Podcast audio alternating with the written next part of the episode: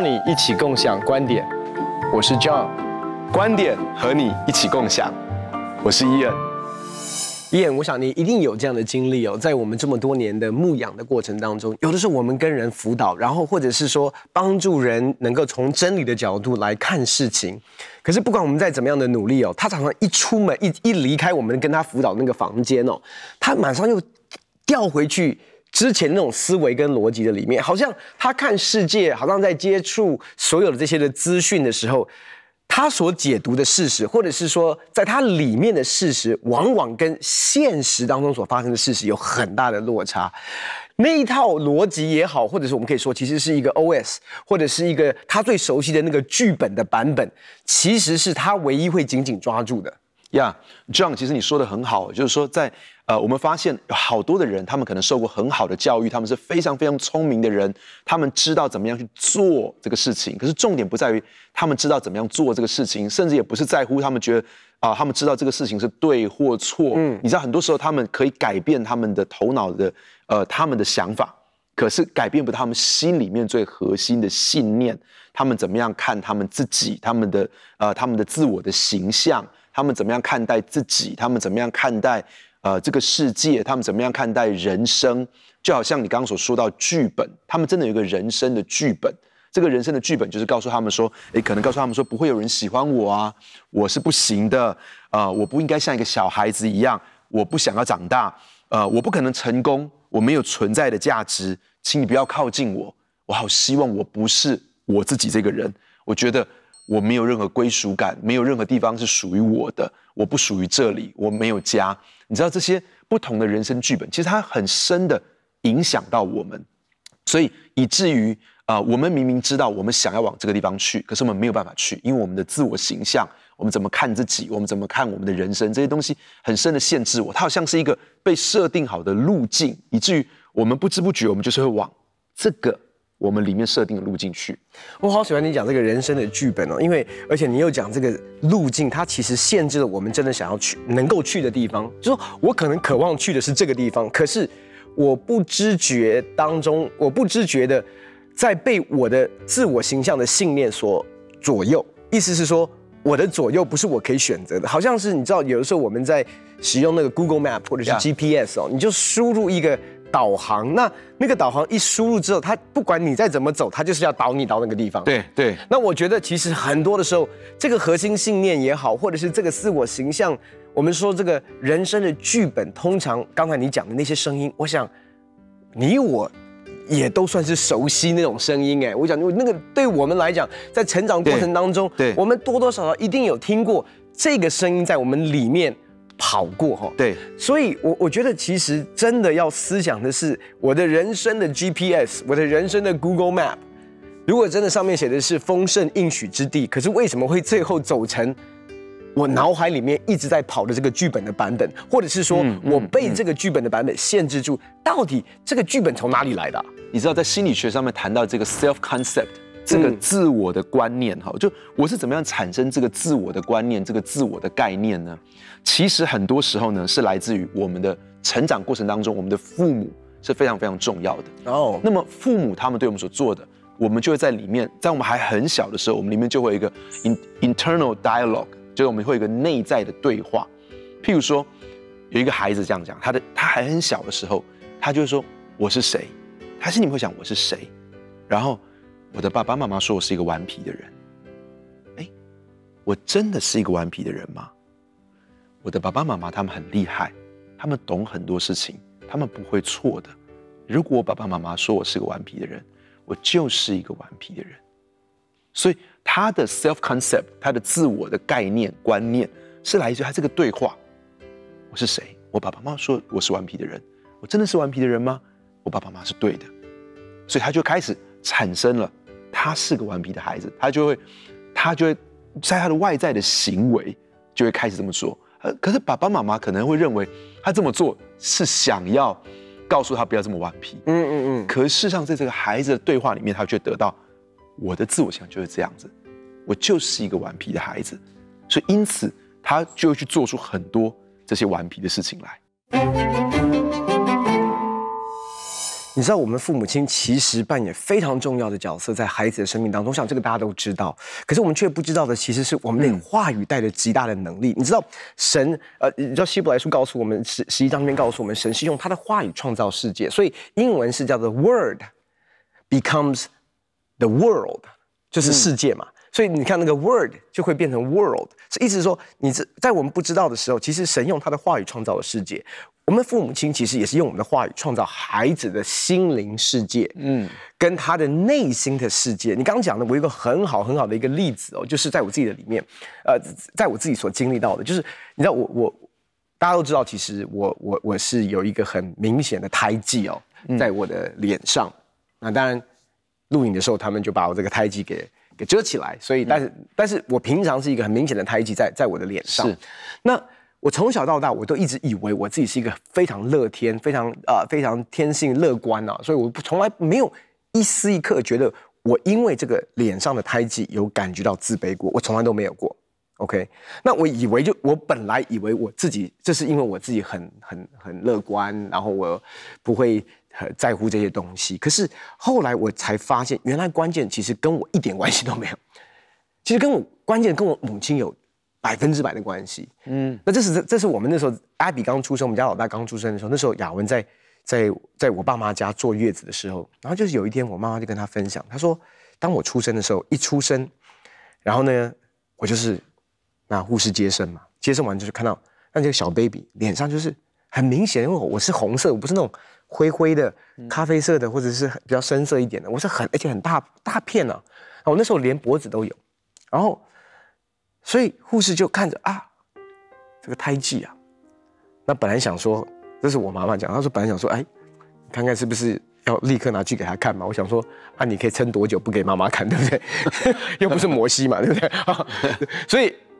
最后还拿去给妈妈看，拿去给妈妈看的时候，周师母的第一句话是说，孩子健康就好，嗯，然后健康就好，然后呢，从小到大我就听我妈这样跟我说。哇，你有胎记真好，你有胎记真好，你有胎记真好。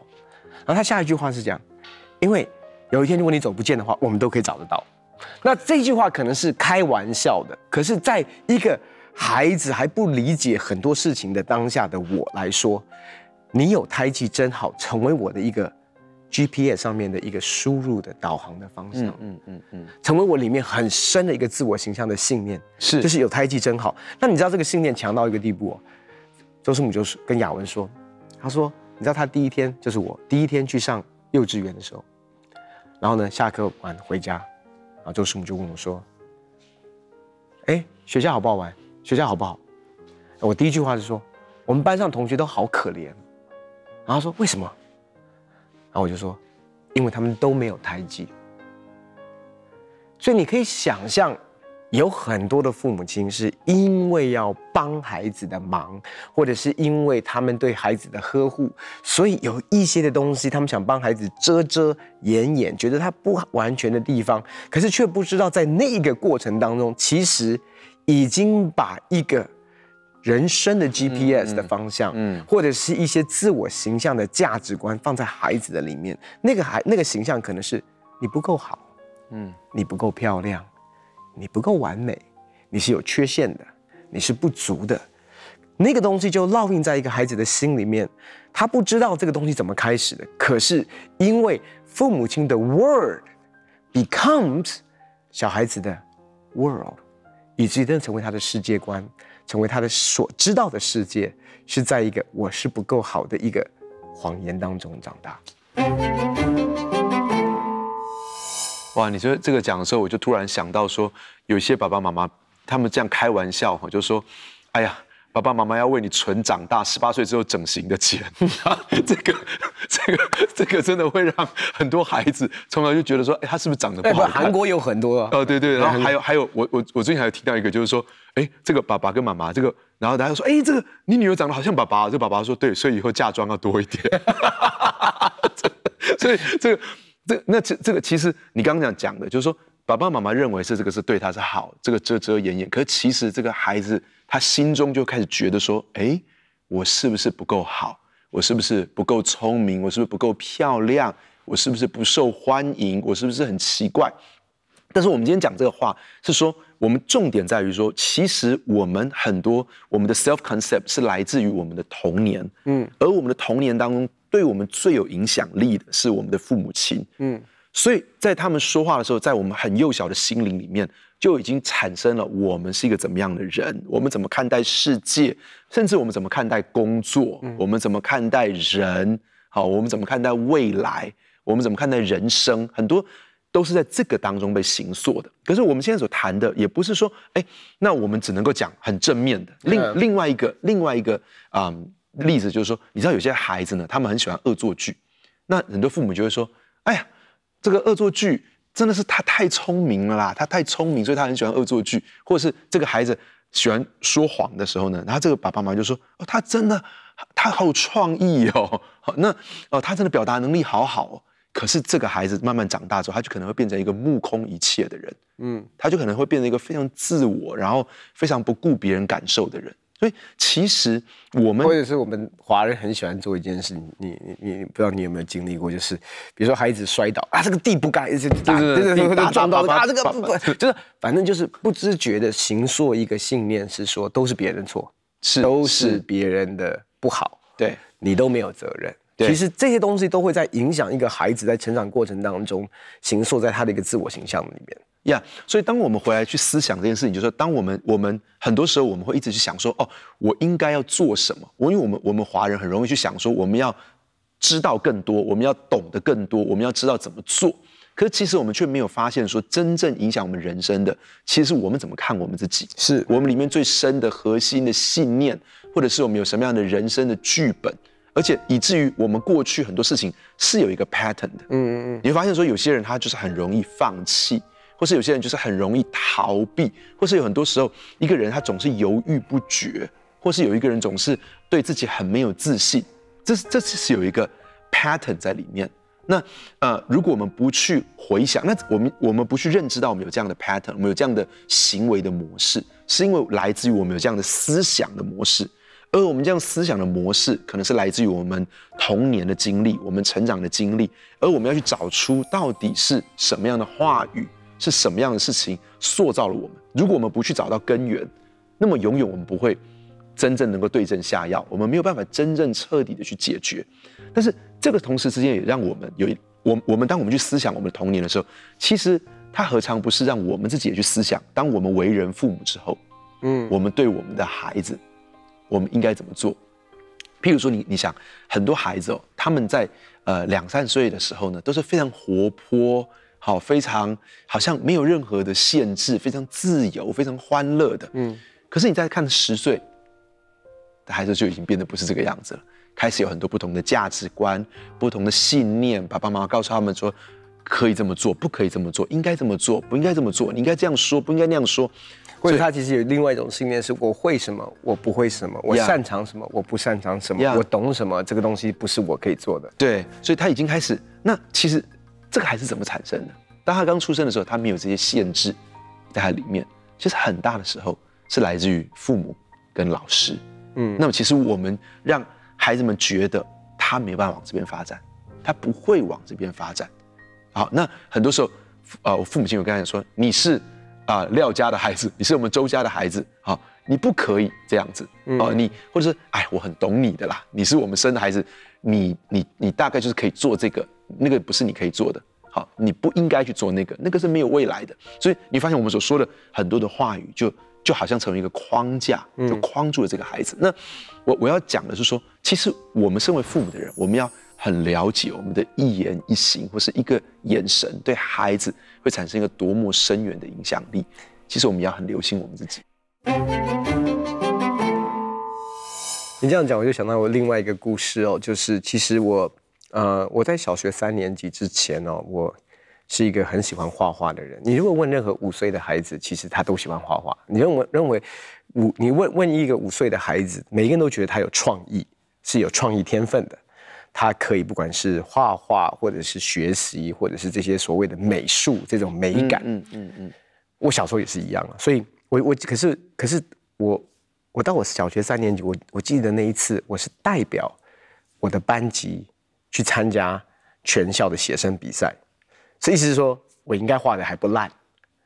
好，但是所以我可以代表代表全班嘛。那那那那时候就是大家继续在上课，然后我就去办公室拿了一张画，然后就是颜料，然后就是在学学校的里面找一个角落，然后就是画一个写生。嗯，然后我记得我画完之后要交进到教室办公室里面。我走进到教室的办公室里面的时候，啊、呃，然后那时候我三年级嘛，然后训光牧师是他的班导师，就认出我来，他就说：“你是不是周训光的弟弟？”啊，我说是。哦，你参加写生比赛，把你的画拿来看看。然后我记得我就拿我的画过去给他的时候，我就拿给他，他这样看，他就皱着眉头。这什么东西啊？你在画什么啊？然后，其实只是那一个互动而已哦。那你哥哥很会画画吗？你哥哥，我哥哥应该比我会画画吧？但是我我我我我我应该应该，但是我要我要说的是，那一天我感受到的，不管是羞辱也好，或者是那种感觉也好，我就当下立刻把我的作品交进去之后。匆匆忙忙的离开教室办公室，从那一天到现在，我没有再画过画。那一个经历告诉我说，你没有艺术细胞，你没有艺术天分，你是一个没有创意的人。我我我自己后来去想，其实那为什么我不画画？我告诉你，我告诉你，后来我去自己仔细去思想为什么？因为我发现，只要我不画哈，我就永远不会再经历上次的那种。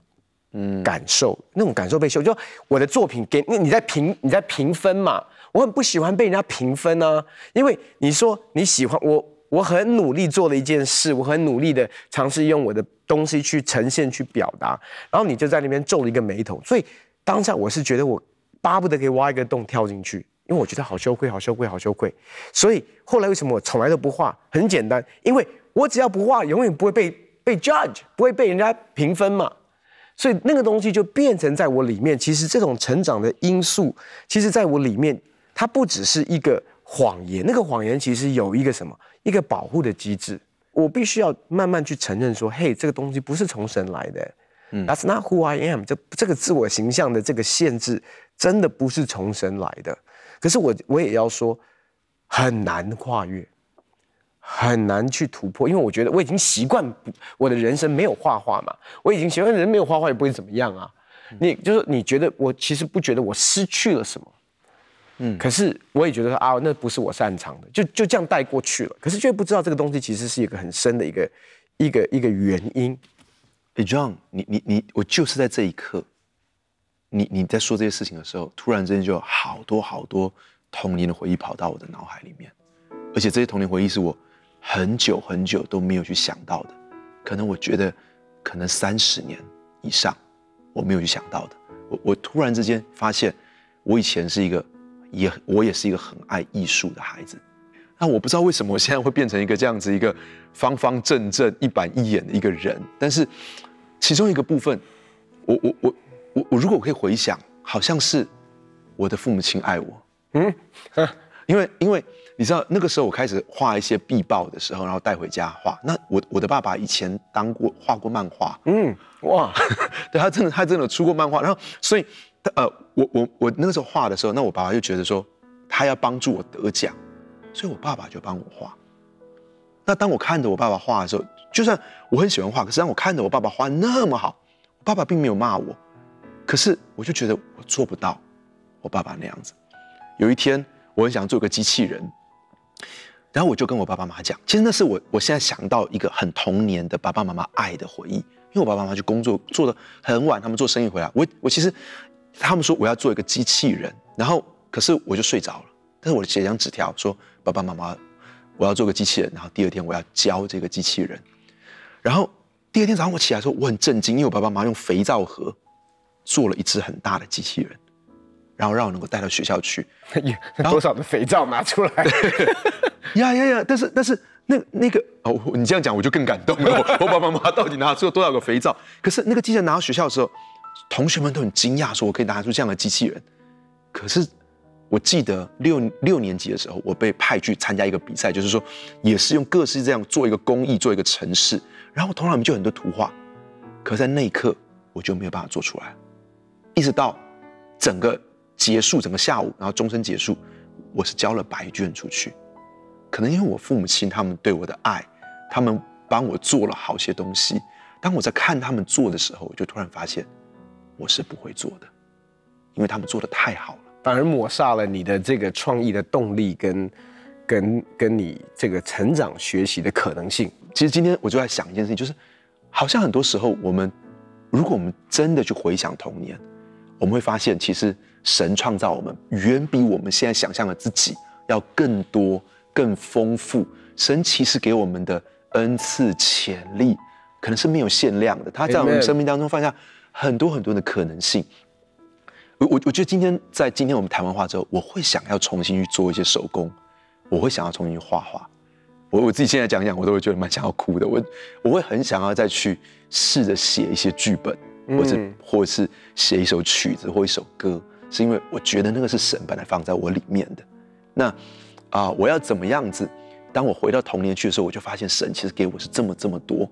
那有些时候，我我我并没有责怪我父母，因为我这样讲的时候，我感觉他们是很爱我，他们为我做了很多的事情，那他们也是很优秀的。但是很多时候是一个有形跟无形的，有些时候是因为他们说的话，有些时候只是因为他们出于爱的表现。我说，甚至有些时候。爸爸妈妈的责骂或者是管教，很多时候也是出于爱，嗯，可是就是在那些无形当中，是让孩子们觉得他不行，他不能，他不可以这么做，然后慢慢的，他就不断的限制他自己，不断的退缩，不断的退缩，所以这个也让我今天，我也去想，我身为一个父亲的时候，我就想我的女儿刚刚满十一岁生日，有没有一些事情是她本来可以做，但是自从我跟她说了一些话之后，她就认为她不可以做，而今天。我要回去想我对我孩子说的一些话。如果我发现有任何不对的事情，我我也会很诚恳的跟予昕道歉。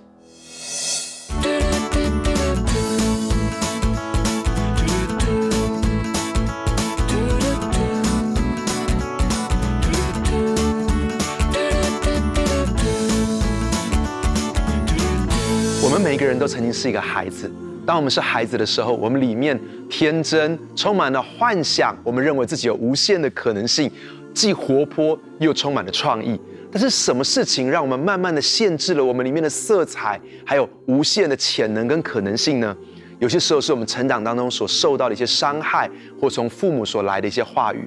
很可能在我们的内在里面都有一个受伤的小孩。让天父来医治这个受伤的小孩，让我们里面再次的绽放出无限的活力、创意、色彩跟可能性。当我们成为父母亲的时候，也让我们很小心的保护我们的孩子，让他们仍然能够有这个无限的创意、潜能跟可能性。很开心跟你分享我们的观点，也欢迎你在网络上跟我们分享你的观点，共享观点。我们下次见。